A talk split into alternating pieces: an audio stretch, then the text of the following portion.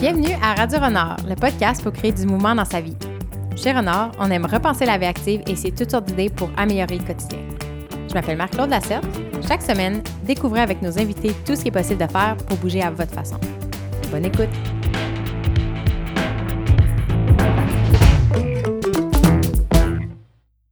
Bonjour, bienvenue à Radio Renard. Aujourd'hui, je suis en compagnie de Jérémia Lorenzo Lodi. Je suis toujours nerveuse de prononcer les, les noms des gens. Euh, il faut un petit cours avant de commencer. Donc, Jérémia, euh, tu es musicien, compositeur et pédagogue musical. Tu as fait, tu as eu un baccalauréat en sciences de l'éducation à l'Université de Bergame, un diplôme en flûte au Conservatoire de Novara et tu viens de terminer ta maîtrise en éducation musicale à l'Université McGill. Donc aujourd'hui, tu enseignes la musique, euh, tu fais des ateliers et le lien entre ton expertise et renard, c'est que tu enseignes notamment euh, la musique par le corps, donc tes percussions corporelles. Et c'est ce que j'ai découvert. Euh, on, on, a, on suit un programme d'entrepreneuriat à l'école des entrepreneurs ensemble et durant un lunch, on a commencé à se présenter, à parler de nos projets. Tu m'expliquais ton domaine. Puis quand j'ai entendu le mot percussion corporelle, l'aspect corporel, ça a vraiment piqué ma curiosité. Parce qu'avec Renard, on veut explorer le mouvement sous toutes ses formes, changer la perspective du mouvement, mais aussi changer la perspective qu'on a des fois par rapport au corps humain, puis montrer que c'est pas juste une machine pour transporter notre cerveau, comme je pensais avant, ou une machine qui, qui doit avoir des muscles et des, un six-pack. mais que le corps, en fait, c'est un, de ton point de vue, même, c'est un instrument de musique ambulant. Euh, donc, c'est, c'est le genre de thème que j'adore explorer, qu'on va discuter aujourd'hui. Euh, sur ton LinkedIn, tu m'as vraiment fait rire parce que c'est écrit que tu parles français et anglais tout en conservant un charmant accent italien. J'ai vraiment aimé euh, l'honnêteté et aujourd'hui, c'est ça. Tu parles parfaitement français, euh, mais c'est plus fluide, facile pour toi en anglais.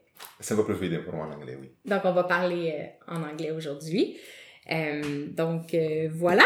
Et on, on va commencer tout de suite par une première question en anglais. Faut que je fasse le, switch, le switch dans ma tête des fois. C'est exact. Um, so yeah, so you're um, a musician and a teacher, um, and I'm curious to go way back when you were younger. What was your relation to music grow, growing up? uh, first thing, thank you very much for inviting me uh, to this podcast. Uh, it's uh, always a pleasure to have the chance to uh, to conversate about what we do. It's always a way to think back and say, hmm, oh, okay, that's what they do, right? Mm-hmm. Um, so, um, so I'm starting with the question. Uh, the when I, when you when I was when I read yesterday the question uh, this question you you asked me um, actually the first thing that came to mind was when uh, in the morning primary school I was leaving home to go to school and I was really looking forward to those uh, 10 minutes of walk from my home to school because I had the uh, I was used to to whistle like um, Mm. uh, and uh, uh, in the something in the echo in the of 7:30 in the morning uh, when everything is silent and I could hear the resonance of the of the sound in the building that I was crossing. And uh, it was for me it was delightful. I was really looking forward every every morning to that specific 10 minutes you know so it was uh, it's funny but is the first things that come to mind. And um, and then uh, I my older brothers and sister used to play in a music school uh, I Piccoli Musici is a, a really, really renowned music school in my hometown uh, and uh, um, and so it came natural for me to to uh, start to play an instrument. I was considered a really uh, talented student uh, and uh, but I I actually didn't practice that There's much. a but, yeah. exactly. So for, for the longest time, yeah, for the longest time, I think that uh, I kept on uh, studying music mostly on the um, uh, perseverance of my teacher more than on my on my own interest. Uh, until a certain point when I when I was in high school, and I said, okay, uh, many years passed. I know that I have this talent, and it would be kind of a waste to not uh, to not go deeper into it. And uh, I also felt responsible for all the money my parents paid for for the music school. Which in, uh, instrument did you play at the time? uh, I was playing the, the flute and I still play the flute uh, Le Traversière, uh, the one you play on the side. Mm-hmm. And uh, and that's actually when the magic started. Like uh, the when uh, um, the commitment and the, the my own decision to say, okay, I'm gonna try to do the exams at the conservatory, and Mm. uh, and uh, I I'm gonna try to play uh, more. Uh, and uh, so the fact of uh, uh, playing many hours every day. I have times when I was playing four or five hours a day in, between my 18 and 21 years old. That's the one I In addition to your studies and in addition to the studies yeah and uh, and uh, it was uh, when you have spent so much time uh, in in activity that involved uh, mostly breathing and uh, and uh, the body um, one thing that is beautiful of the flute is that it's a really a natural instrument. It's one of the closest to to, to singing because the emission of the air is directly in the flute. So uh, spending many hours re- breathing deeply uh, in a, to perform is actually an extremely beneficial effect on the entire body. So and uh, even at such a young age, when uh, when you're younger, it's hard because your body changes literally every day. But when you get to uh, 7, 18, 19, uh, your body is enough stable that you can uh, really develop a, a fine uh, listening to how your body is every day. And, and so that were the that was the time when I had some of the um, most striking experiences and realization that uh, uh, actually uh, definitely influenced the rest of my life uh, in a uh, in an understanding. So there are especially two events that uh, um, came to me uh, to mind when later you you asked me what was the things that are that triggered you to yeah or exactly or what what is why music is uh, Mm-hmm. important you know some some uh, when i give an answer i still can go back to those experiences that i had when i was 18 19 Mm-hmm.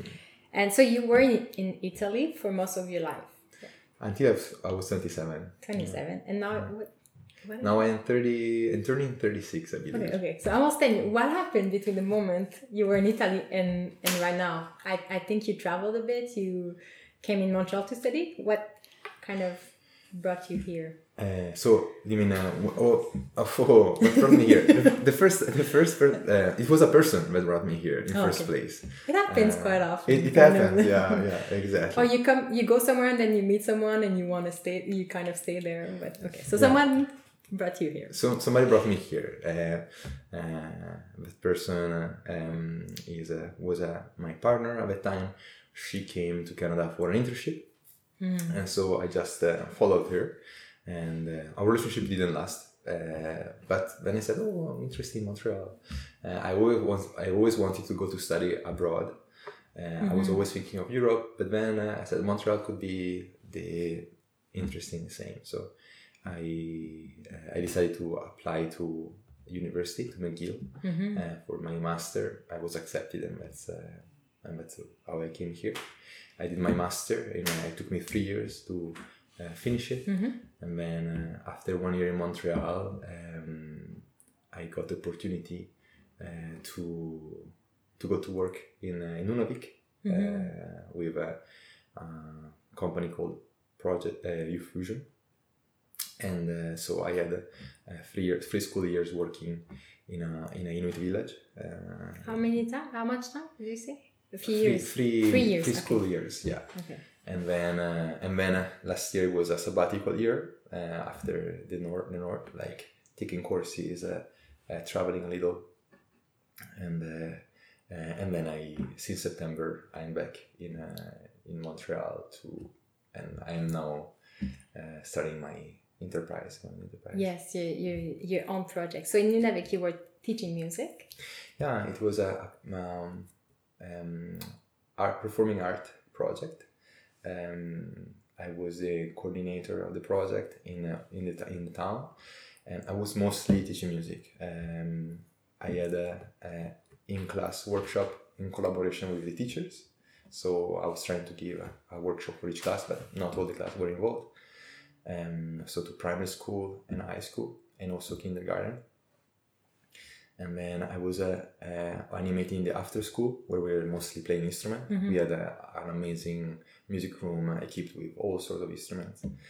Um, and then I also uh, give classes at the youth house in the evening. Okay. Uh, yeah, the reason is that I felt that it was uh, good to reach out the students in their environment they felt the most comfortable. Mm-hmm. Uh, also in the evening when there are moments when maybe they are less followed. Like uh, so, it was uh, it was a, project that uh, gave me the chance really to uh, meet the students in a many different contexts at the same time. And while, when you were you, uh, a musician, did you envision yourself becoming a teacher? It's interesting because uh, I, I I started to give classes uh, uh, really early, um, even before to finish my studies in music. Uh, my my flute teacher uh, was also a teacher in uh, primary school uh, on music music projects, and so uh, she early enough uh, passed me some of the contracts she couldn't take. So and uh, I, I was studying already at the time also science of education. So it came uh, it came really natural to think to combine combine the two, um, and it was uh, that that start was a was an interesting time. I was uh, 20, 21, I had full of plenty plenty of ideas to. And uh, it was nice because in primary school, I was giving English course in primary school, and teachers in primary school are not necessarily have a, a strong music uh, education. So most of the time, say do whatever you want. No, it's like blank. And so I had really the freedom to to try things and and to experiment. And I remember this project where we do compositions with objects and recording the the sound and playing back for the students and and seeing seeing often magic happening in a, in the in encounter. Um, I really had the passion to um, like uh, I always thought that uh, in school the subject matter is more like a context uh, for the people in the class to encounter to to meet. And Of course, it's a specific context, and he ask each subject asks to interact in a different way. But uh, uh, I was always asking, okay, how, what is uh, that music is gonna let us do today? What is that music is gonna let us discover one another today? And who's gonna uh, take the, the chance to to volunteer for this? Who's gonna have the intuition to this answer? No, I was trying to. Uh, one of my teachers, uh, uh, Paolo Perticari, uh, said once that uh, one of the tasks of the of the of a teacher is to show horizons to his students. You know, so it's always always like this intuition, like say, okay, what is the uh, horizon we can open together in the class today? You know, so It's interesting. It's much deeper than just learning about an instrument, for example, or just learning about like the technical aspect, which is mostly how I learned music in primary school. And I think it's sometimes the experience of most people. I remember two things learning a song to sing depending on the seasons. Like in Christmas, we would learn Christmas songs, and then we would have some in- instruments throughout the year that we would learn to play. But I don't recall having this kind of human experience and lessons that we could live um, with music. So it's very interesting also that in your own experience, the fact that some of your teachers didn't have a musical background and gave you full liberty is what actually you enjoyed in the end and kind of influence you in your own approach. It's like not being purely like structured and technical, but kind of being um, it's a context for exploration with people. So yeah, the, the, the primary school teachers uh, uh, they was collaborating with me. Like uh, I would say, with, with giving the trust to say, yeah, try it. Try what. Uh, so it was uh, was really nice. Yeah. and yeah. Uh, the yeah, it's true. The, the um, it is uh, uh, it is complex. Um, it's a it's one of the the many the many issues of uh, the um, the frame we're still the paradigm is still moving in where uh, for many years the music educators struggled to advocate for music and and the subject the argument they used often was like things like uh, music makes you smarter makes you learn ma- mathematics faster or all these subjects It was an were- instrument for something else. It was a tool for something else. Exactly. And uh, failing to recognize what is that music is uh, can be precious for. Mm-hmm. And uh, um, and the reason is that uh, maybe uh, some of the skills that music develop uh, are um, are uh, skills and abilities that uh, has more to do with life itself and not with uh, schooling. Mm-hmm. You know, and so um, and maybe it's because our school system doesn't necessarily focus on these on these skills and these qualities. So it's uh, uh, it's uh, although when music also has a really technical part, and that uh, uh, it's technical, I think, because uh, uh, it has to do with uh, with the body. It has to do with uh, an action that you can own in the in the ear. So of course, uh, uh, the more you do it, the better it is. That comes with uh, the natural things. Do, do you feel that um, now is a good time? The what's the place of music in school right now or, or in the life of people? Do you, do you think there's an evolution that people tend to recognize more and more what musics bring to them outside from academic grades? I, I think that uh, is a time when uh, there is a there is a disco- rediscovery of the body. I think that there are many um, many signs in uh, in uh, in the city society that there is a, a rediscovery of uh, uh, what is uh, what is the body what is the body and what is uh, the characteristic of the body and uh, what are the implications for one, one's life and uh, this in turn has also uh, effects on uh, on understanding of music. Uh, um, personally, I when I say that, what is my purpose in life and what is uh, Your purpose. Okay. yeah my also my of my work is uh, to create a more musical society. You know, so what it means for me, a musical society is a society of people uh, communicate uh, in a more authentic way, and really um, communicating from um, a place of connection to who they are, and uh, and for this, I think it's fundamental to establish a clear connection with the body and the experience of the body. You know, and uh, um, so I think that uh, uh, together with the discovery of the body comes also a new understanding of what music and also other arts can do for for one's one's life. Mm-hmm. Mm-hmm. we kind of have this the same vision with Renard mm-hmm. to like there's a, a big trend around wellness, which is a good thing. Like the like I think our generation we're asking more and more how can I live better and and thrive and feel like I have a purpose in life and be healthy. Um, and sometimes some subjects are always a tool to uh, performance. You know, it's feel better be- because you're going to be a better performer uh, at work, for example. And we, we want to explore the fact that moving and doing some activities like um, music and using your body in itself, that moment is very valuable. Like it does bring you benefits in the long term. Um, like you said, music can is is for sure great for the brain, for the connection to ourselves and to others. But the the, um, the moment you practice and you, you connect to yourself, just that is already very valuable. Um, and I, I feel that your work was kind of about that. We can talk about your master thesis. Um, and I'm very curious to understand more clearly what was your question and the result you got around that. Um, I'm gonna read. Oh, well, I, I was going to read the title, but actually, you can say the title of your thesis and then explain the question. Right? Yeah, yeah. I uh, I actually made two different papers. Like my Okay. thesis was uh, uh, was made from two different papers, and uh, uh, I believe the titles were uh, one was uh, uh, um, body uh, listen, listening body and resonance, Okay. uh, and it was dedicated to uh, an analysis of uh, um, Meredith Monk and Pauline Oliveros' uh, respective uh, compositional practices. They are both artists that compose by engaging the body in music. Okay.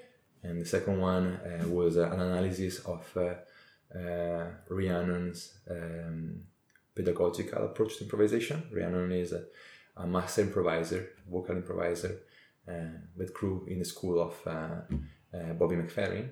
Okay. And she came out with her own uh, pedagogy. Um, and uh, so I had the chance to film a seven days long uh, workshop uh, that she gave here in Montreal and to analyze uh, the the movement. Yeah, there are these two subjects. On the one hand, uh, there is the uh, the work, the the studies, and th- that connects back uh, to some of the fundamental experiences. Like there is the question, uh, what is uh, why music is beneficial, and uh, and so. Uh, let's see from where to start. Maybe I can start with the with the university research and then uh, go Yes. through that experience. Um, so um, yeah, the um, the research was uh, um, really investigating uh, what does it mean to learn for the body.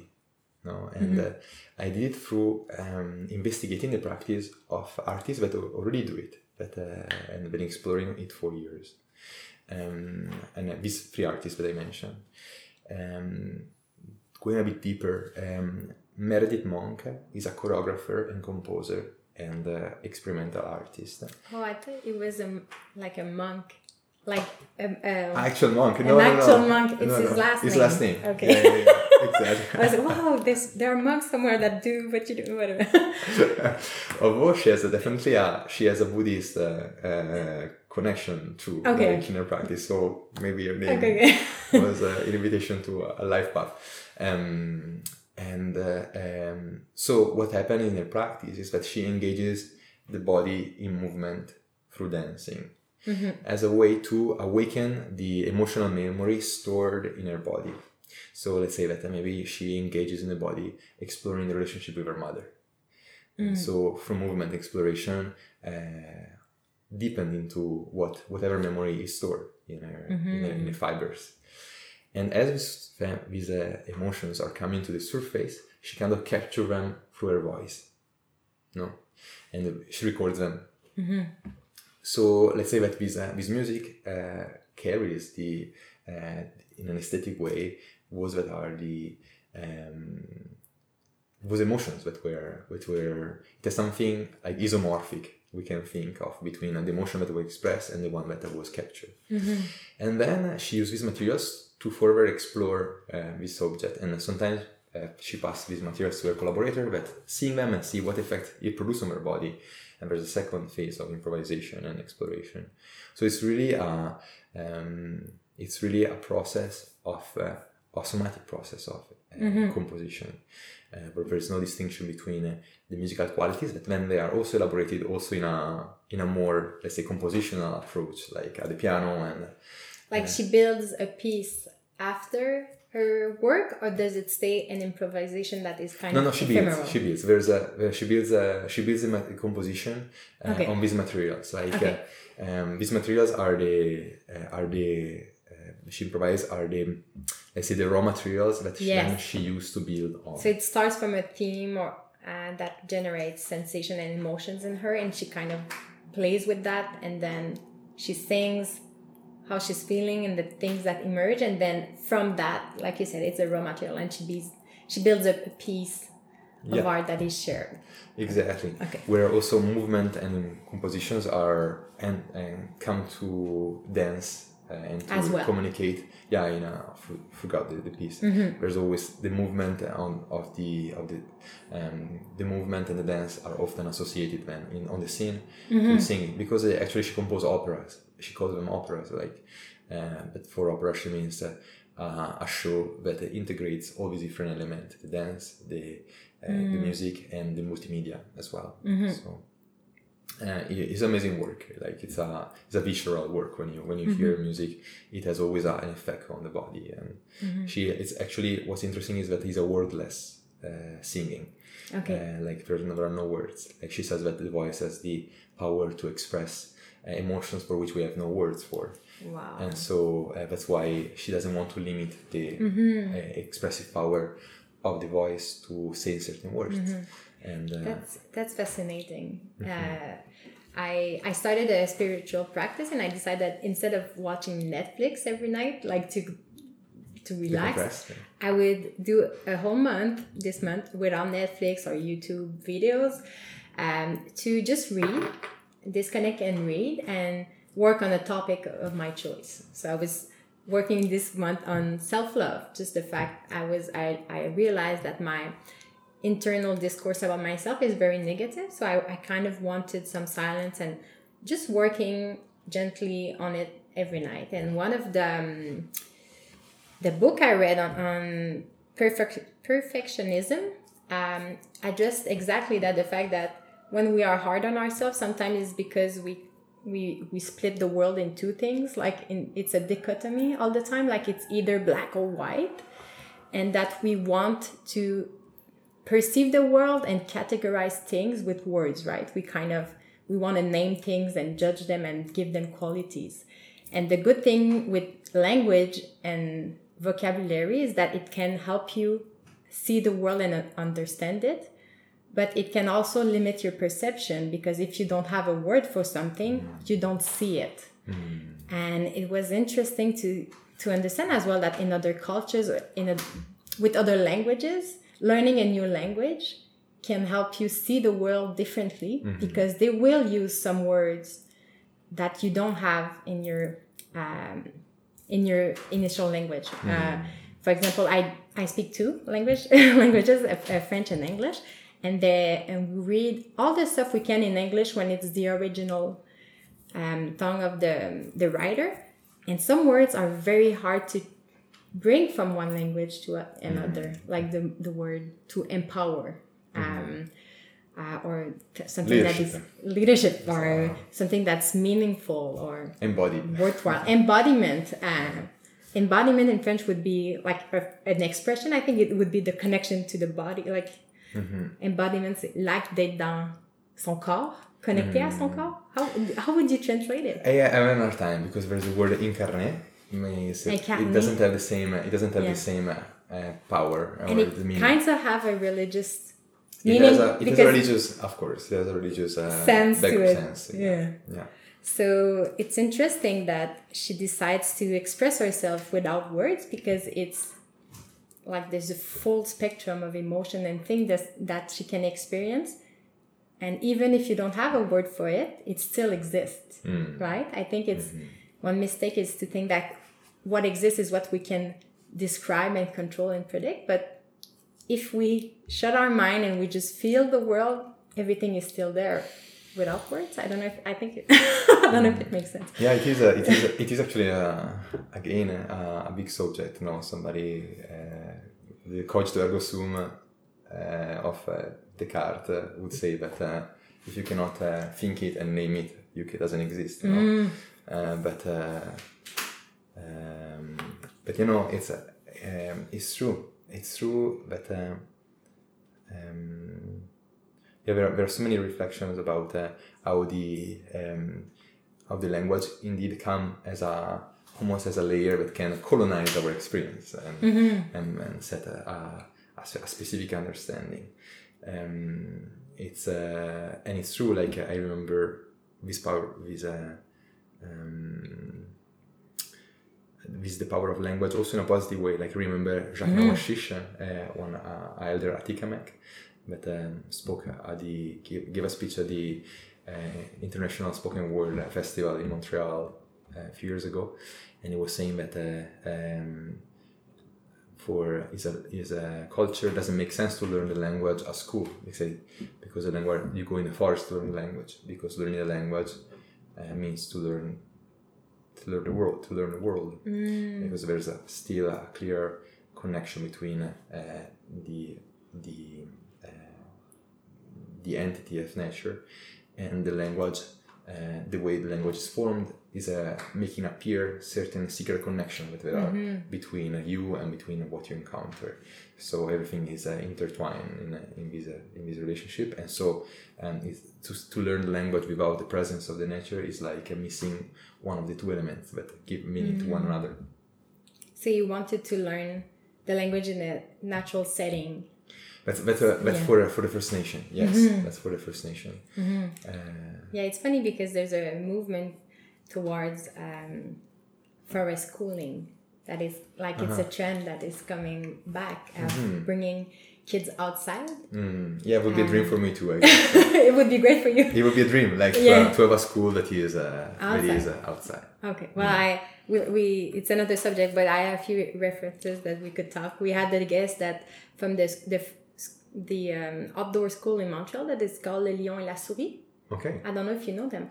No, I never heard of them. Actually, I think one of the founder members was from the music world, and they were uh, workshops on music uh, at the time. But uh, the kids are always outside, um, even when it's very cold. Well, if it's, super super cold and, and windy, then they can go inside. They, they have a place, but normally they're always outside and playing. And this it, it's um, philosophy of free play. So like the, per, the the teacher is not there to to control and direct the, the intervention is there to support the kids in his own learning and exploration of the world.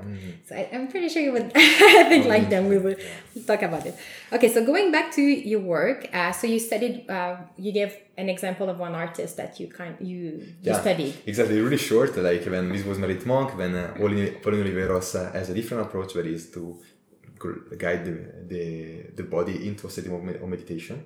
Okay, And, a uh, setting a-. A, state of meditation. Okay, a state of uh, meditation. where there's a certain uh, idea of radical opening toward uh, the sound around you, and, to, and uh, you resonate, like you start to create sound by listening the fact that the sounds of nature provoking you.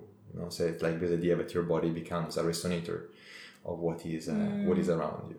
it's kind of a relationship with the surroundings. Like it's not a passive observation. No, exactly. And is it in a natural setting, his approach, or it's Natural anywhere? setting mostly, yeah. And she has many composition uh, that are in, in fact uh, uh, like guidelines to how to focus on a certain way of listening, and uh, um, and so each experience uh, is focused on this way of uh, uh, drive, directing your attention in a certain way of your body responding to sound. Um, it's interesting because she elaborated this theory of the quantum theory of listening, Okay. where she says that producing sound and uh, listening has the same effect uh, in her theory because uh, when you uh, when you're listening openly when you listen openly you allow your system to be transformed by the sound and so your body is a part of this part of the environment uh, as well as when you produce sound you are uh, impacting uh, with a vibration with a sound vibration the the body around you and so this also has an effect of transformation. Yeah so yeah it, it was a long a long research and then yeah then, there's Rihanna that instead has this more uh, really fascinating approach of in, improvisation and how to engage the body to to draw inspiration from uh, for creating creating improvisation And how did uh, those people and the findings of your research um, impacted you? Like, do you do you realize there's a like a, a before and an after? It, did something click and kind of change your perception? We it, it was more a continuation of your own approach. Oh, uh, for sure, my studies uh, provided the the way to uh, understand my, my, my work. Like uh, um, some of the activities I use now are borrowed by these- artists, and some of them are just inspired by um, is my own pro- pro- production, but. Uh, but to find meaning in, inside this frame that uh, I created. It was a um, uh, it was really uh, fascinating. Yeah, uh, the entire the entire process, especially uh, um, it's uh, it's been a it's been a slow process. Like uh, I listened to Meredith Monk music every day for more than one year. You know, so uh, it was nice to have the chance to to to develop this intimate understanding of somebody's work. Um, and uh, um, I, I okay let's say that there was a moment um, when I was uh, uh, I was really slow to, to produce my paper and Don't worry, we could talk about writing a thesis. It took me four years. So okay so and, don't worry. and I remember that uh, my, my supervisor at that time told me okay Geremia you have three days I in three days I'm going on vacation so if you uh, want me to read anything uh, you have three days and I was about to say but I'm moving this weekend I said uh, before to save I said no no no no no three days okay so I've been writing a good deal of my thesis uh, in a as a, in, in the same days I was moving and uh, when you're obliged to write whatever comes out actually when is when uh, the most interesting thing Yes. comes out yes. like because you are so desperate that you need to say something so you need to go yeah. deeper and deeper Desperation, I like the word. yeah, like writing a, a thesis for a master or PhD is can be very uh, hard, and it's it brings a lot of suffering because I what I see in you is that you're very curious and you kind of like to explore, and that was my case too. And there's kind of this willingness to explore because you, you really deeply enjoy the subject. And then I was thinking that I had to start when I was inspired. And I think that's a great myth that if you wait to be inspired, you'll never write or you'll never do something because you it doesn't happen quite often. And actually i realized that time constraint was a great way to just sit and and do it. So it, i re- i just just so relate to your story. Yes i, I to accept that writing was a dirty process. Like uh, mm. but uh, writing is uh, getting out what you can. Mm-hmm. and uh, but then you edit after. But uh, mm-hmm. the first writing is what it is no? Yes exactly. The first you gotta let it out the first draft. Exactly. Just because it's hard. And then after you kind of modify. Like yeah, okay, so and, back and, to your thesis. Exactly. In that in that, uh, that in that evening, uh, that long uh, uh no stop uh, writing, mm-hmm. Uh, that's actually when I connected that experience back to one of those first experiences when I was playing flute. Mm-hmm. but actually, this probably, if there's a thing important for the interview, like if probably the kernel of an interview might be this, this idea. Uh, but also in my answer a little bit what what is why music is uh, useful for life no? mm-hmm. and I, I remember um, this specific moment when uh, um, uh, I was uh, probably 17 and my flute teacher asked me uh, to play this piece of music of for solo flute and the description of the character at the, at the, at the top of the piece was martial no okay and uh, and I remember that only reading the martial tone and feeling like oh uh, no I'm not gonna I don't like this piece no. Um, I didn't understand what was happening at the time. It took me I understand it that evening when I was writing I finally understood what happened. Um, I just realized that uh, uh it was a time when uh, you know I I'm a man and growing up in a society that is was quite still quite uh, macho in in Italy, mm-hmm. and so uh, my construction of uh, my male identity uh, was uh, was kind of uh, struggling to find let's okay.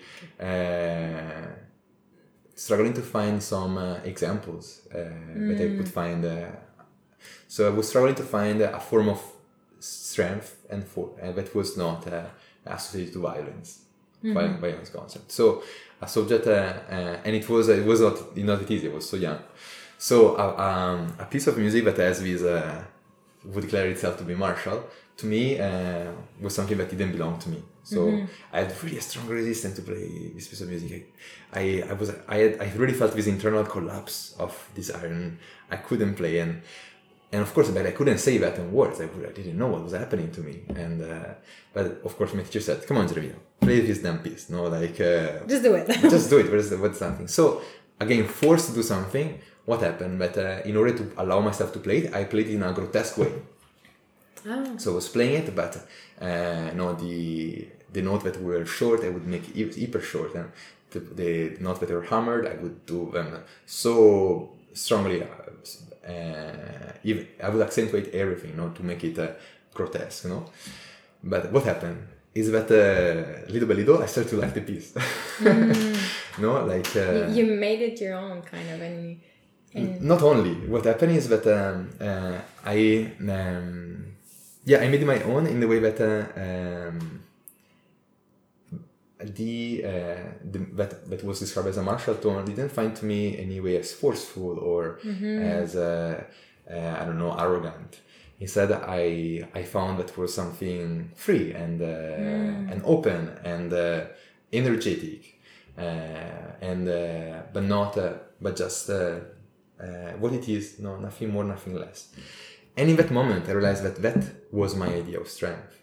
Mm-hmm no that realization to say oh i guess that uh, this is possible and this is mine no uh, was uh, uh was this precious was it the result of this precious dialogue between a piece of music and how uh, a piece of music made me allowed me to be different mm. or invited me to be otherwise in these days i'm reading a book by laura simms that is a storyteller and she says that uh, uh, storytelling is a way to rearrange uh, our knowledge uh, in a new way because mm-hmm. when we mm. when in a story we listen of a tree and of a journey the tree we, we see are the tree we experience in our life and the journey are the journey we, we did our own so uh, a story is always relying on our own experience to make sense of it but the fact that uh, this, this story uh, brings us in a in a world that is uh, uh, is not our own experience allows us to be to experience something else as as, mm-hmm. as our own and and this why is enriching because opens new doors in our possibilities Mm-hmm. and i think that's what is really precious uh, of uh, of music as of other arts too uh, that is this uh, uh, this uh, power of uh, uh, allow you possibilities of be otherwise and discover that that otherwise that otherness is already you at the same time. It's, a, it's a way to renew your identity. And the way music does it as opposed to other arts uh, storytelling or um, or theater is that uh, music as a, is a is a physical event is vibration. So so when uh, when the sound the sound physically touches your body like uh, the vibration uh, touches you uh, indirectly. And so um, what happens is that uh, what I think it is is that uh, certain c- certain sounds uh, that has a, a certain um, a specific quality awaken certain feelings that we have stored in our body that as resonate to them you know? and so that's why we have this possibility of uh, getting in touch uh, to some of our experiences and uh, understanding them differently that's for me why music is precious And I think that's what you're trying to bring with your workshop now. Um, I, I read on your, again, a LinkedIn page that you are extremely passionate about teaching. and I really yeah like that. So um, we can dive into that teaching, actually, your, your own approach and um, your body percussions uh, workshops. Do you give different types of workshop or right now it's mostly about body percussions? Um, there are um, two workshops that I, I give for adults, and the two I'm trying more and more to merge them in one. Okay. One, one is body percussion, and one is uh, more uh, game of vocal improvisation. Okay. You know, um, they move from two different uh, uh, from two different places. Um, body percussion is uh, what happens when we take the rhythm into the body. So, uh, what happens when uh, uh, rhythms that have been created to activate or to heal uh, the body uh, are performed with the entire body? What is uh, the body response?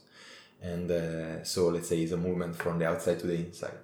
Uh, while the in vocal improvisation um, activities are more from the inside to the outside. So it's like saying uh, what happened when, uh, um, how can we use uh, movement uh, to um, awaken ideas about how to create music, how, uh, how can we guide our attention in a way that we discover that uh, uh, we are responding to sound. Like some people think that uh, they cannot improvise, but the truth is that you cannot not improvise. Like like is uh, our body is always responding to sound. It's a matter if we can uh, focus our attention to notice how it is happening. So these are the two the two approaches, and uh, right now I'm mostly uh, doing workshop in body percussion because uh, of a limited energy in starting out at the same time. But little by little, I'm trying to integrate uh, more and more of the improvisational side also on the. In, in So it's the it's the complete interaction, like the outside from in the inside and the inside out. Like. Exactly. exactly. They're So the two it's yeah. So it's, there's movement. kind of a flow, and you, you kind of learn to connect to yourself and your surroundings at this, like in a movement. Yeah, yeah. And uh, um, could you describe, um, like, if I we were to do a workshop with you today, could you kind of give a feeling to people um, of how it's like? Yeah. Uh, first thing it would be nice to like know. Oh my god! It's just uh, something to have an I'm idea of how it terrified. but it's the thing. The thing of body percussion is that it looks always harder when it is. Yeah. But, uh, and actually, oh, you, oh, every every person that participated in the workshop, we always like, sorry, Yeah. I'm gonna do that, and say, no, but it's not gonna be as difficult as it look. And uh, No, I'm, I'm sure that's that's the mental barrier I have. You know, when, when we talk about the power of words, one um, thing I said about myself for many years is I don't have rhythm and I'm not a music. Like for example, I'm not a musician. Um, and I think many people they kind of categorize themselves in certain ways. I'm not an athlete. I'm not a this or that. Um, so I'm I'm trying to um, deconstruct that uh, ca- category I, gave to myself. And one of our first uh, guests at the podcast were um, they were they are a couple from Colombia, and they are teaching kids music through movement. I saw I saw the podcast. okay. that, Uh, uh, the um, what's the name of the company? Musicality. Musicality. Yes, I really love the their speech. Yeah, it was really inspiring. it's super nice and. They, they made me realize that music can be part of a daily life and they kind of explained that mostly like you describe your own journey like in the morning um, my friend juliana she walks uh, to i think to school for her son but our younger daughter who's too young to go to school sometimes she doesn't want to go or she complains because she doesn't want to walk but she started singing with her along the way so she realized her daughter was much more relaxed and enjoying the walking and the journey instead of just whining and and i realized that i could myself sing and do while I was doing other things. And it kind of, it was the first kind of breach and crack where music entered my life. Like just trying, starting to make sounds by my own.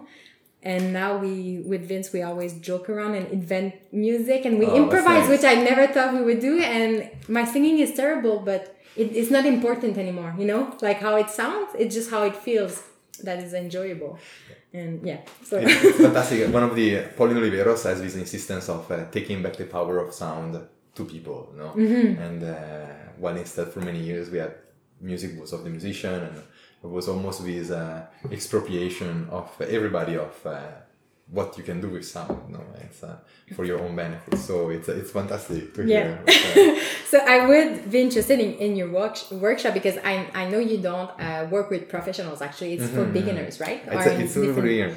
So the first thing that happened at my at my workshop is that we laugh. Yeah. like we uh, we one of the things that. Uh, um, uh, one of my teacher, uh, my good teacher of uh, a school called Evida, School of Life and Intuition in Spain, she told me this is a fundamental learning, but is a life energy is not serious. Mm, no, it's that's beautiful. It's one of the one of the my guidelines. Like, so I just realized that uh, whenever we are too serious, we have big trouble to learn. Like mm, uh, that's it's so, uh, so usually the first activity we do is really to laugh. Like it's a it's, it's made uh, uh in order to mistake on purpose that uh, we can uh, really laugh about it and and and I always say it. So guys like it doesn't happen if we mistake something there's nobody dying on the street because mm-hmm. of us you imagine like you're you're mistaken somebody ah as an art attack as you're doing no that's not gonna happen no mm-hmm. so it's a so there's this always uh, this idea of uh, of uh, of um, um, of laughing about it.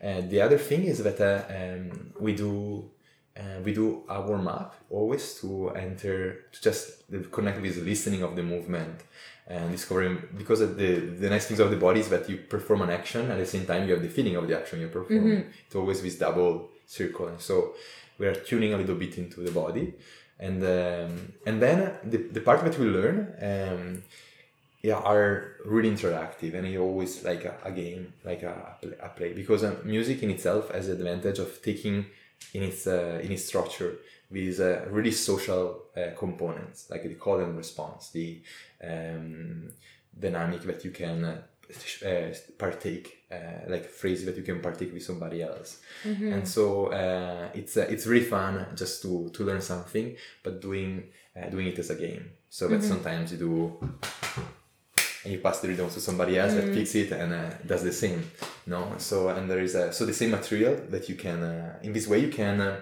how can i say? You can enjoy the repetition of the same materials uh, in a way that is always uh, uh, always something is happening socially. It's not just okay we are repeating 100 times mm-hmm. so, so visually and it's uh, it's actually the the pleasure also of the repetition. Like with something i have to repeat myself as a teacher but um, as a teacher, we want to do a workshop that are really exciting and that everybody is uh, always uh, uh stimulated. stimulated. Yeah, and uh, one of the big things is instead uh, to say, okay, how can we um, sa- savor this activity until the end without rushing through it? You know, how can mm. how can we settle down into this activity in a way that you can really uh, fully uh, enjoy mm-hmm. it until the end. And I realize that often is a request of my of my my participant too. Mm. Is like saying, "Oh, this is so nice. Why we should uh, just stop it halfway through because." Uh, you decided it was 20 minutes and uh, mm. Uh, okay we're just for workshop but why don't we enjoy it more to hang you know so so this uh, this uh, this important thing to me like to uh, go to the speed of the of the participant um, because uh, I, I, I, I participate sometimes to workshop with some teachers that you feel that uh, they have to show that they are good. No, Mm. but uh, so they make things a bit difficult because maybe maybe because uh, of um, still this idea that uh, a good facilitator is somebody that is really really good and really proficient. Mm. and uh, and so what happens is that maybe half, half of the group is with you and the other half is struggling and uh, and uh, I say why no why why do we do that no? Mhm. and so these uh, and then uh, there's all the uh, there's a part of learning of rhythms and then there's a part of uh, um, uh, uh, always a minute like say okay guys you have two minutes to come up with something like you learn to do this. How can you do the same rhythm with another part of your body you know so everybody can try it out and uh, and come up with whatever they figure it out and it's Mhm. nice to partake in that way too. And then there's a part uh, of the workshop. There is a there are little activities that are a bit as a beginning and end where maybe I focus on uh, on specific on driving the person to listen in a specific way. You know, like one activity I really like uh, that I I came up with. I'm sure that maybe there are many variations in other. It is called silent rhythms. Is where everybody's in circle and uh, each person step uh, in a, a little bit in the circle and does a movement with the body, but it's silent. No? So Okay. it's like.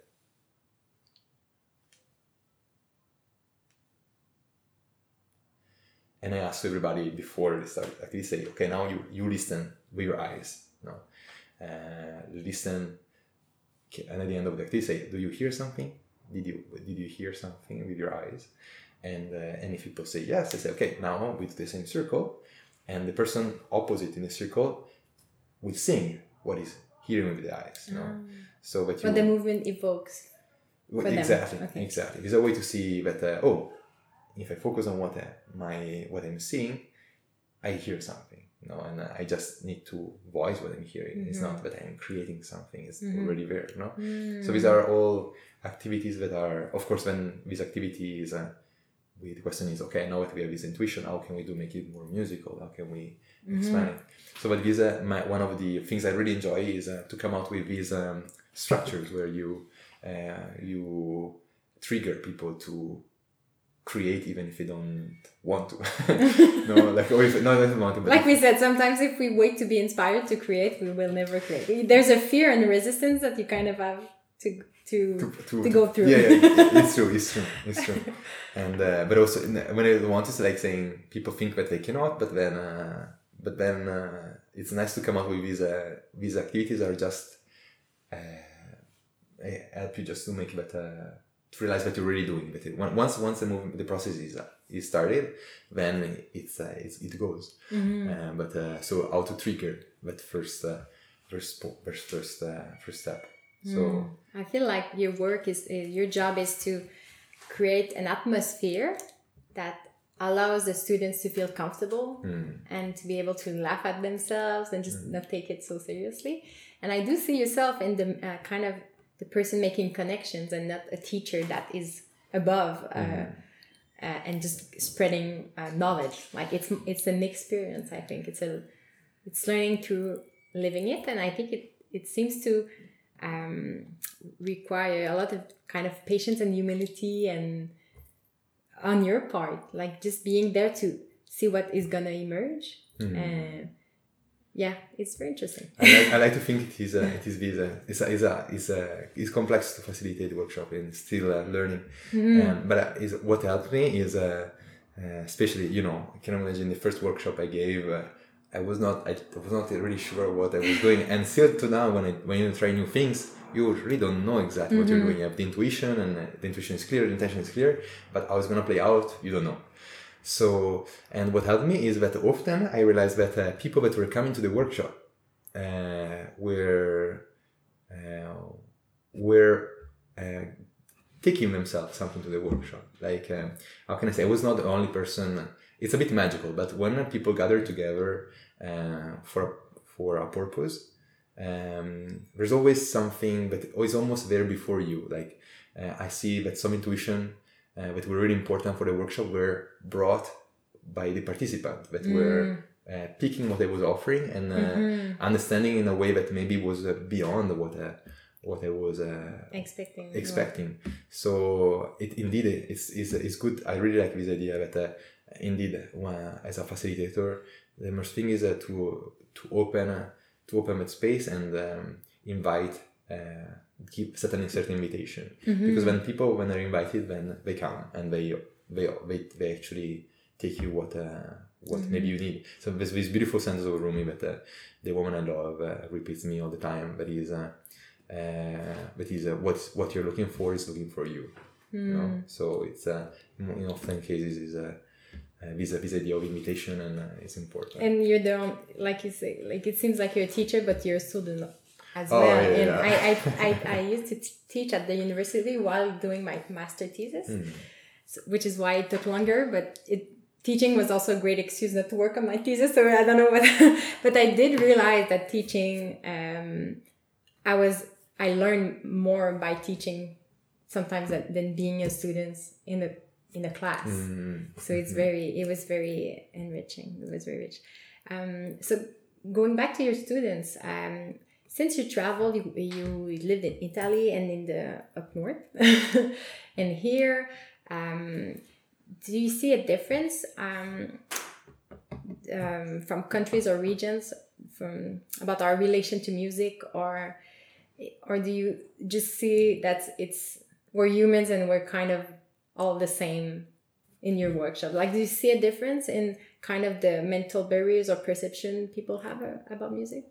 I on, on um, only a little. I don't. Uh, I I I didn't uh, maybe focus uh, so deeply about these details. One one thing that I, I can say is that uh, in the north was really funny how uh, the north was a really good training to think. Uh, rethink my my teaching Okay. because my, my students uh, would say pretty much this is music right and uh, and I say yes and what, what what they meant by this question was like so it must be funny it must be it must be fun like Mm.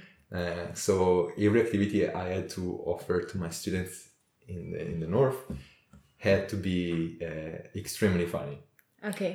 and extremely engaging.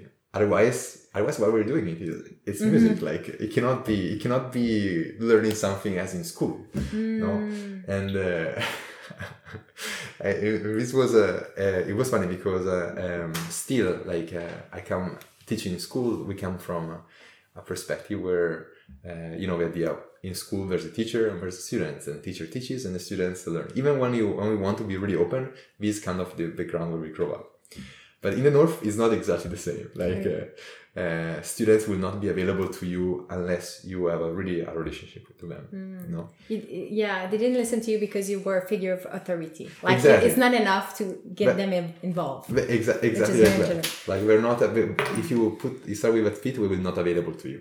We will really not be available. What a nice Uh. human and humbling experience because it must be very stressful and terrifying at first to realize that you have to be in the moment and connect with people in mm-hmm. order to get something from there.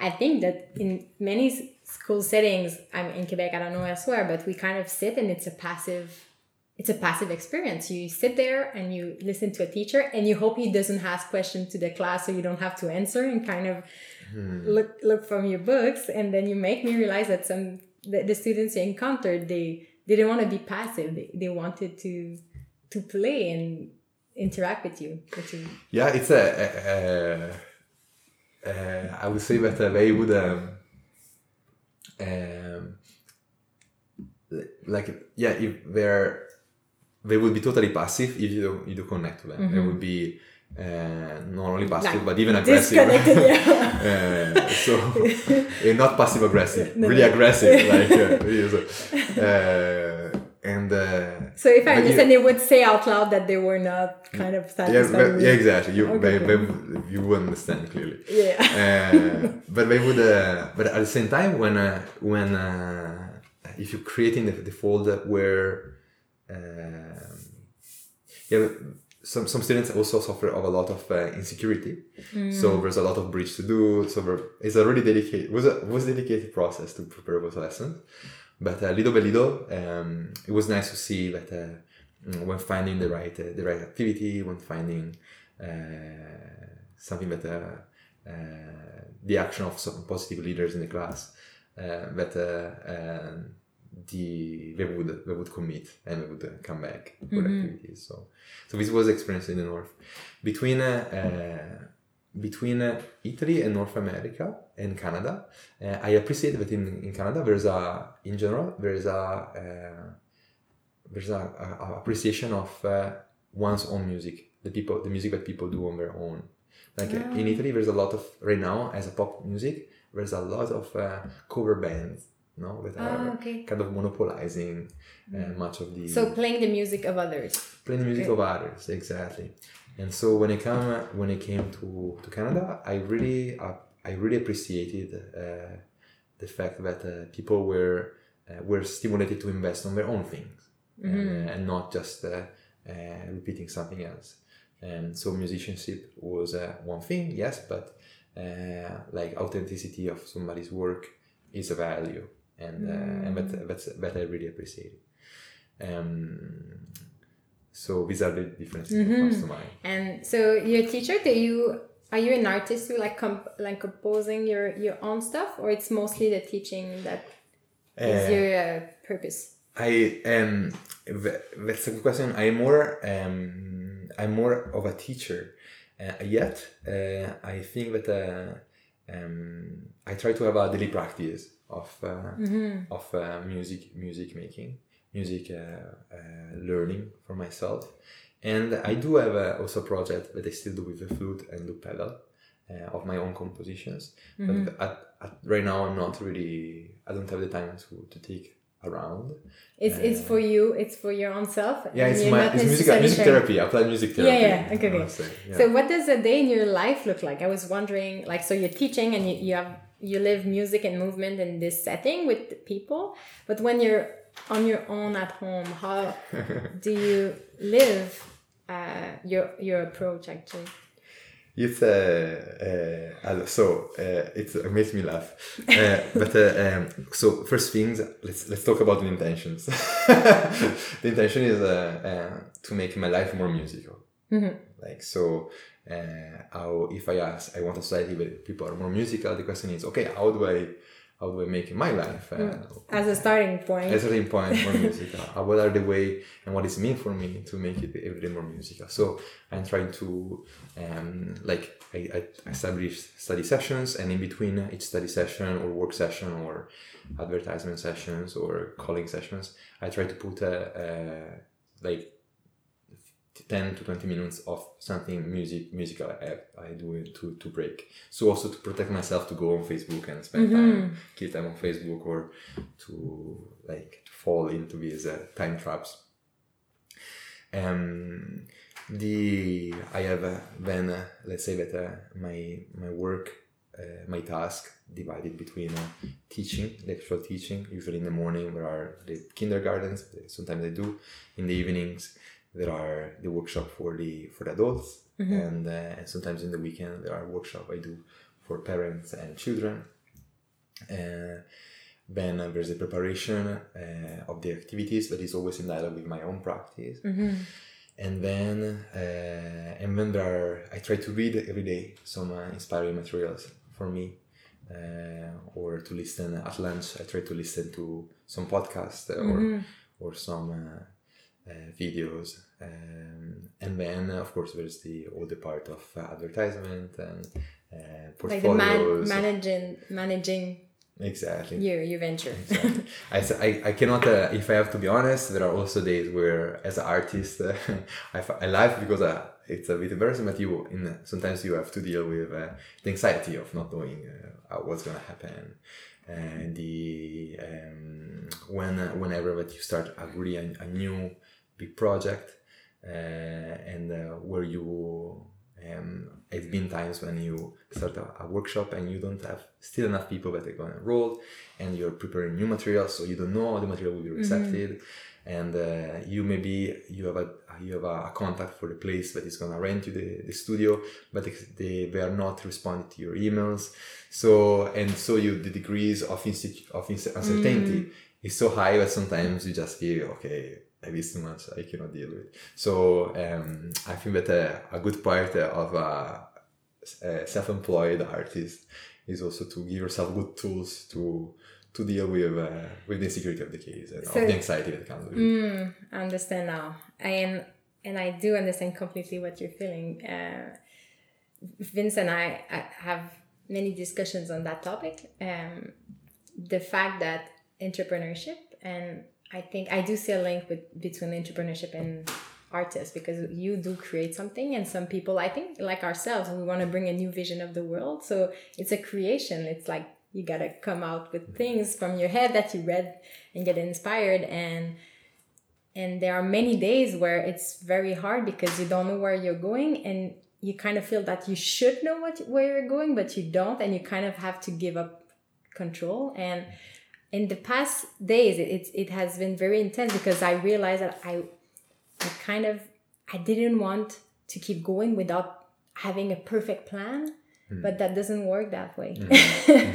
and i have to accept that creation and entrepreneurship um, doing it is accepting from the start that it's always dealing with the uncertainty mm. and i chose we chose that path because we like this uncertainty because it's a blank canvas and it gives us the freedom to act and create something out of nothing.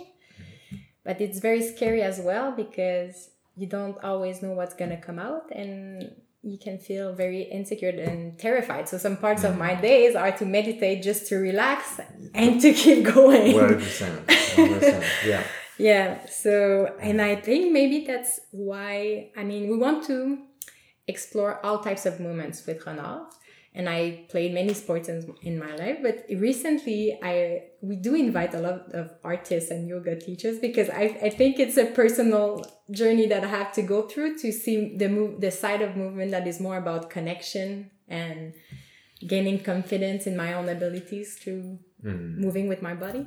So yeah, you make me realize that your presence here do help me a lot on a personal basis. Likewise, for me, it's really good to to talk, talk about these things. You know, like uh, yeah, we like uh, how many of the concepts I talk today, and but of course when uh, uh in a daily base on a daily basis, uh, I'm not always so close to all these concepts. I need to go back mm-hmm. to them mm. in order to uh, to nurture and to redirect mm-hmm. my my my intentions, and so it's it's really important to um, uh, also narrating them with somebody else is a way to renew them these ideas mm-hmm. and to and to let them evolve uh, not not just uh, go back to to an origin but also expanding it in mm-hmm. daily life so uh, it's the, the the benefit is mutual mm-hmm. and i think that's what i like about embodiment is i used to be always in my head like i said i, I used to see my body as a way to transport my brain that was the only function I, and i I hate, hated cooking before, and for me, food was just fuel. Mm-hmm. So I could keep going and work more on my homeworks or whatever. And I think I realized, and I kind of neglected the experience in the physical world. Like I thought it was inferior to intellectual activity, which is, was very snob from toward my body. And I realized that when I'm stressed, actually, a very good way for me to distress is to connect to the world through my body and my senses and to bring my ideas to life by doing something and by moving hmm. it it brings a certain energy back and it also helps you expand your mind because you could stay and imagine a whole world in your mind that maybe is not real and you have to act and take action and do something to like you said you have an echo like when you make a sound when you make a move some things come back to you like mm. comes back to you as well and it's kind of the learning experience. I yeah. totally understand also because I'm also a really brainy person actually, like, uh, uh, and uh, and so it's really a uh, the interest for me is a way to um, uh, to balance. Uh, mm-hmm. One one of is interesting how big uh, it is interesting but i think that the fears is really connected to to thought to this way of thinking to mm-hmm. rational thought um, the um, and I find the same uh, the, the ability of uh, uh, finding uh, feeling the presence of the of the body, the presence of uh, being alive and being here. To have instead a totally different effect on my on my experience. Like saying, yeah, okay, what fears is uh, something that uh, uh, can be silenced, can can Mm-hmm. be lowered the tone. Another thing is that the woman I love, my partner says uh, is uh, by um quoting Elizabeth Gilbert, is that uh, fear uh, will always be with you, but you should ask fears to sit on the back seat of the car, Mm-hmm. especially never give uh, the, the never drive, never Mm-hmm. let fear drive your car or even change the music. You know, Mm-hmm. like fear is there and you get to scream at every corner because I'm gonna die. Mm-hmm. But uh, but at the same time, uh, you can say, yeah, you know, fear, you're there, you you you do what you're good at, but um, you get to come, but. Uh, Don't but you're gonna, to- you, you, you, yeah. you don't get to drive, no. you- Yeah. And uh, That's it. Yeah, that's. I uh, before fear was all over, and I kind of tried to humanize it and create a character out of it to make it like more tangible and physical. So I used to kind of draw a character with two eyes and a, a smiley face, and I would draw myself interacting with my fear and my anxiety like in a visual way and it kind of helped me disconnect it from my body and just okay like, like you said like elizabeth gilbert said you're there i acknowledge you but you're just something like you're you're an external part you're not well you're not all that i am and you don't mm, yeah, decide well Yeah. it's a work in progress it's a, definitely. especially when you're curious and you want to evolve all the time you're always out of your comfort zone in some way and you're always face fear like if you're evolving you're always experience fear Mm, yeah. in some form Yeah, it's um, it's good to um, also to um, yeah to make it sustainable with time. But uh, the amount of uh, the amount of stress uh, uh, can be can be controlled over the course of time. And, and then there are moments also when uh, it's part of life. You just go through it, and uh, and then and then at time you have to stop and say, control. yeah it's a cycle So, yeah, exactly. when we start a project the enthu- enthusiasm is very high and we, we see the future and we want to create that stuff and then when we have to do the work it's like the messy middle part where it's you don't know always like you're so into it that you don't see the whole vision and then i crash because i'm overwhelmed and then you kind of go back up and you kind of complete and it's kind of on the you cannot avoid that circle yeah, it's like it's like a, it's like a it's interesting because it's like uh the form of a story, right? Like Yes, everything yes. starts quite fine, then something happened really bad, and then Mm-hmm. uh, you know that the hero finds a way out of it, and that's uh, Mm-hmm. that's uh, such a uh, archetype. Of, Yes, uh, exactly. And it's fun to imagine our life. I, I was discussing this with Vince the other time. I said we, we are used to in society uh, to see stories and to hear stories of other people. And we kind of see this arc very clearly. And we know that the most of the time the film is going to end in a good way.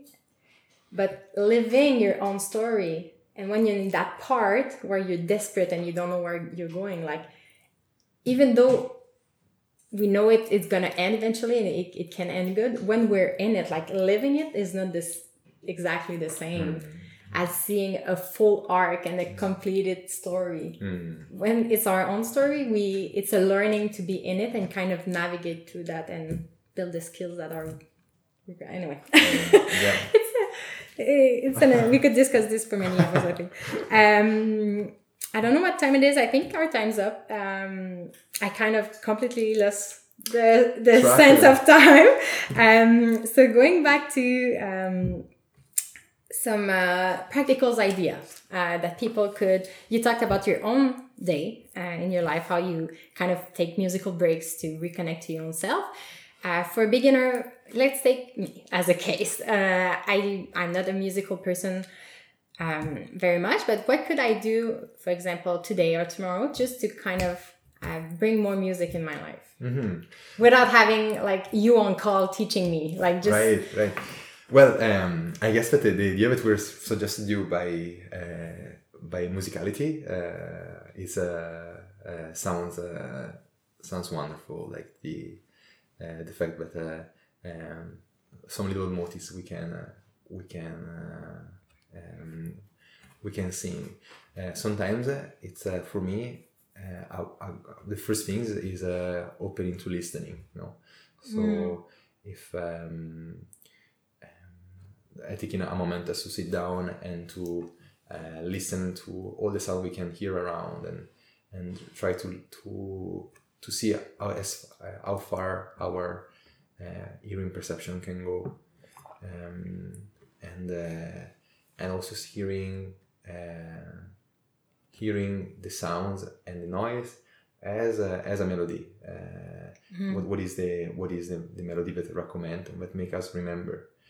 Um, mm-hmm. It's a it's, it's a good uh, it's a good practice, and sometimes just imitating certain mm-hmm. certain sounds. Like I remember once walking on on the street on, on Laurier, and there was this uh, uh, air conditioner that was making um, there was something mm. banging, and the rhythm was uh, so catchy of uh, of that of that air conditioner. It was a uh, it was a um, my my listening started to to play music mm-hmm. on it. Um, so listening would be would be the first uh, the first uh, the first suggestions and uh, uh, to imitate, like to see how mm-hmm. how something suggested.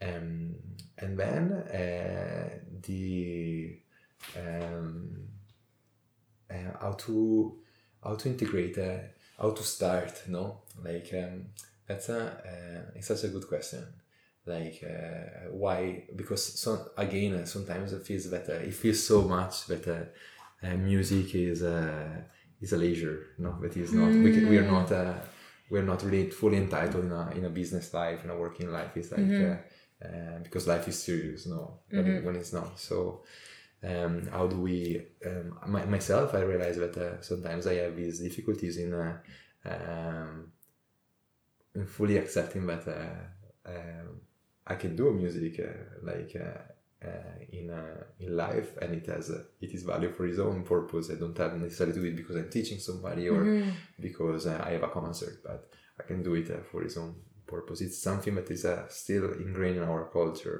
Mm-hmm. That you have to fight. But I have, yeah, yeah, myself. I have to. I have to uh, set intention saying, yeah, it's good if I do music uh, for on my own purpose, mm-hmm. um, and it's um, so that's a, a that's a, a, a, bit of a barrier, and uh, I guess that what I would recommend is uh, uh, when uh, uh, if you have the chance to see a musical instruments around, just to touch it and hear the sound of it, like just mm. to appreciate the the quality of, of that sound, the, the instrument, the sound can produce. That's uh, there's a friend of mine that told me, you know, for years and years, I felt I had this idea that I couldn't play the guitar. Mm-hmm.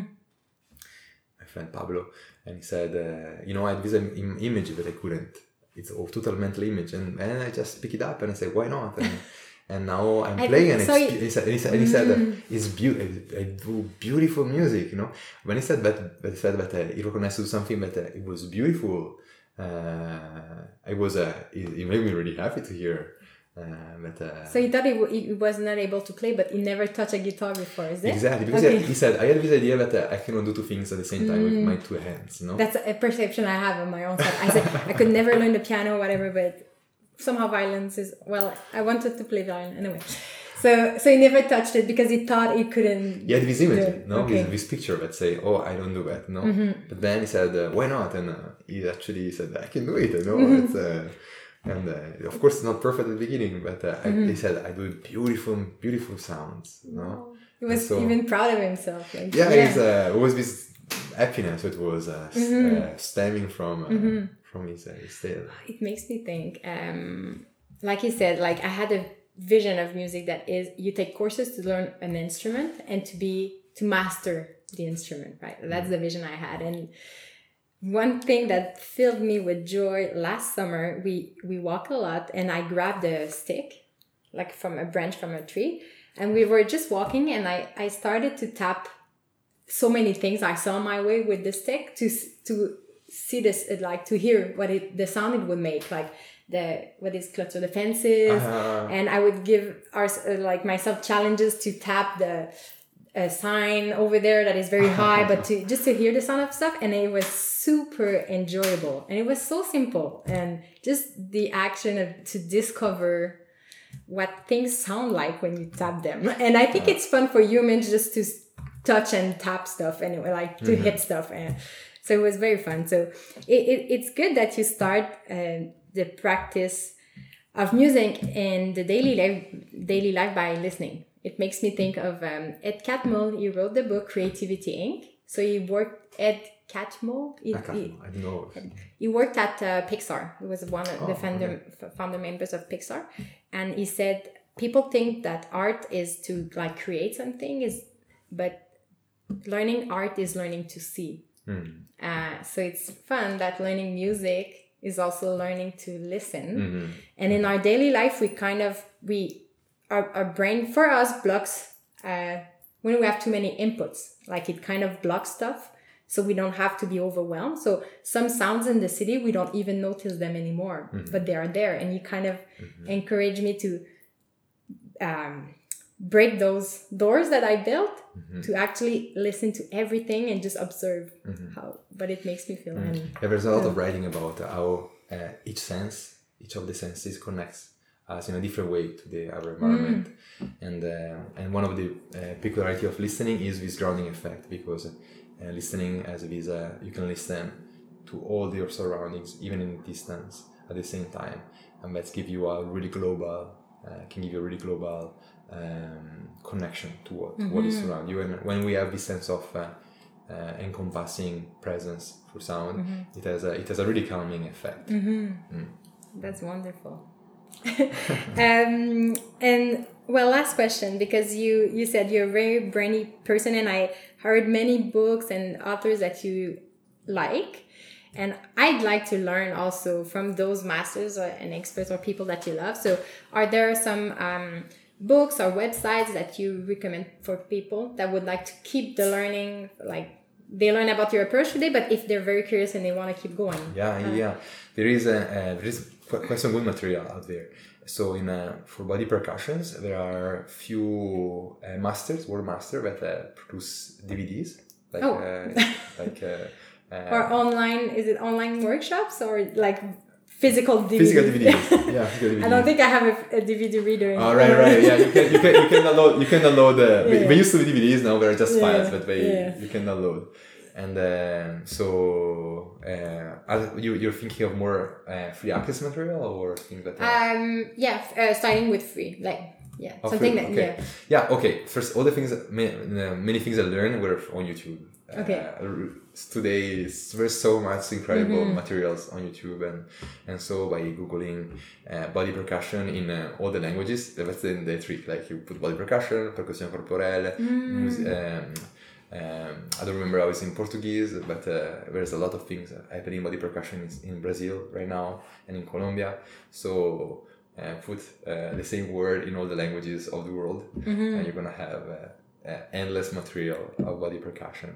Um, there is, uh, um, of course, there are both Meredith Monk, uh, Pauline Oliveros, uh, uh, as a extensive bibliography that you can find Okay. in the library about uh, their work and compositions.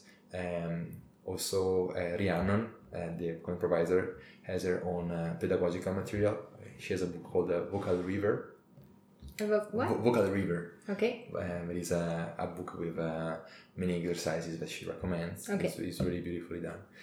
Um, then uh, um, there is a, uh, yeah, like uh, also, yeah, the, the name of people I know that put out uh, interesting things are Barbatuques, is a group from Brazil Okay. uh, especially one of my uh, mentors, uh, uh, Charles Russell, that has uh, really some good, uh, good materials. Um, Max Pollak, uh, Keith Terry, that are both masters, have uh, many, many materials out there. Um, That's Tupac that's and- very good. Yeah, That we're gonna put the the, the list, uh, the, yeah. the refer- references. Maybe I'm gonna poke you and ask how do you spell all those yes, names. I, I will send it to you. because your references are all from all over the world, which is absolutely wonderful. Yeah, my mantra is a really uh, amazing body percussionist, Sandy Silva.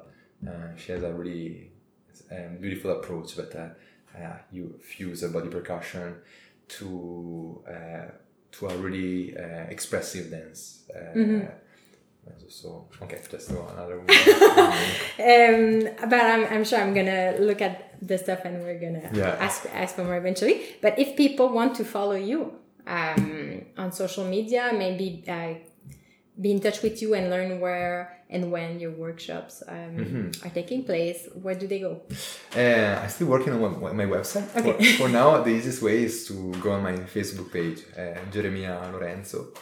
Uh, is um, it's uh, and that's where I publish uh, all the workshop I give. There's mm-hmm. actually a free workshop uh, in the in a backyard festival in Verdun. At the at the end, it's been uh, postponed to the mm-hmm. end of July. Uh, it's a because workshop. it was raining again. It was it's raining. fun to be outside, but you're at the mercy of the weather. Of the weather, exactly. So okay. hopefully, if the weather will be good, we'll be uh, at the end mm-hmm. of July. I think the 25 of July. If we can, we'll be there. Fantastic. Like, the, the, fantastic. I was I, want, I wanted to close on that. That we're gonna because we didn't uh, move with you today. We, we, I'm sure you kind of feel that you, you need to move now, but um, we'll go in one of your workshop and you, we will share the experience. Fantastic. The way yeah, I, yeah. I lived it. It would be fun to one to have you. Yeah. so thank you for, for coming. It was very enjoyable and for sure I, I'll, I'll follow you and evolution and be happy to see. Thank you. Thanks you, um, Claude. And yeah. uh, th- thanks uh, Vincent. yeah, Vince behind the camera. Exactly. Thanks for having me. Have a good day.